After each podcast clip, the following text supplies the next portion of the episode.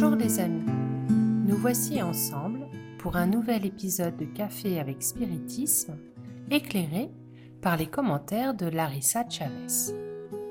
Pour notre réflexion d'aujourd'hui, Larissa a sélectionné l'article Psychographie et charité contenu dans le livre À la lumière du consolateur.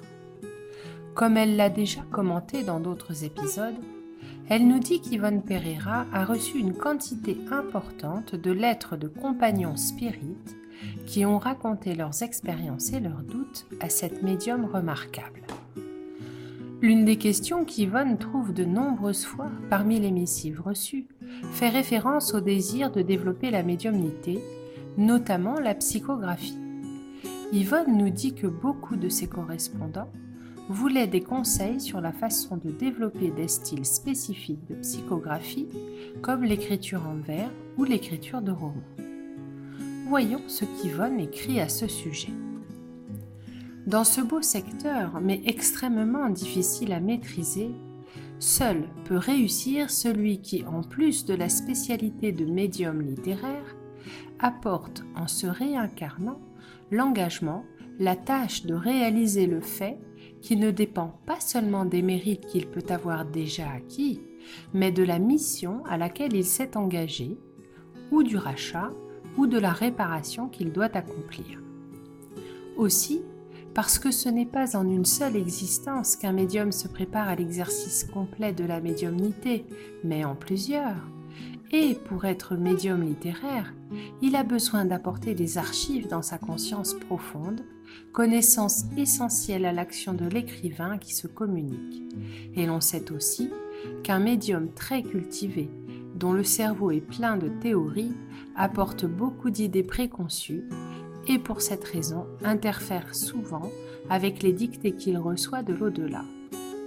Quiconque a étudié le livre des médiums comprend qu'écrire en vers ou en prose par la psychographie est une spécialité du médium psychographe et non une règle, et là où ne se trouve pas une telle spécialité, le dit fait n'a pas lieu.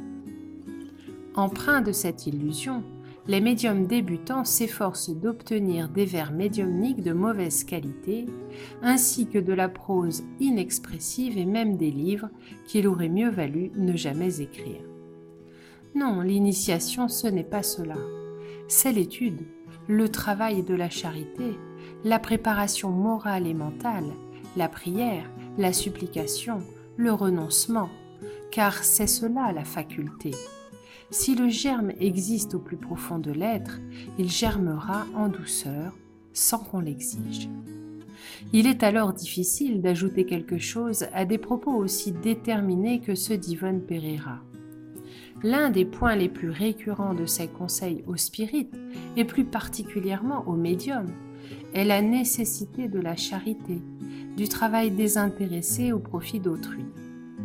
Compte tenu de notre bagage du passé, l'exercice du bien connecte le médium à ses bienfaiteurs spirituels et permet que le développement de sa faculté soit protégé par des ondes vibratoires supérieures nous avons encore quelques difficultés à discerner nos intentions véritables. Nous créons des raisonnements inimaginables pour justifier nos désirs de pouvoir, de mise en avant ou de supériorité. Lorsque nous mettons au service de ceux qui n'ont rien à nous offrir en, échange, ceux qui peut-être ne nous seront pas reconnaissants, nous commençons à sensibiliser nos cœurs à la loi divine de solidarité. Ainsi, nous aurons plus de dispositions pour coopérer au moyen de la faculté médiumnique, quelle que soit son expression. En étant de bons intermédiaires de ce plan de vie, nous apprendrons à être de bons interprètes entre les deux plans. Une chaleureuse étreinte à tous et rendez-vous pour le prochain podcast café avec Spiritisme.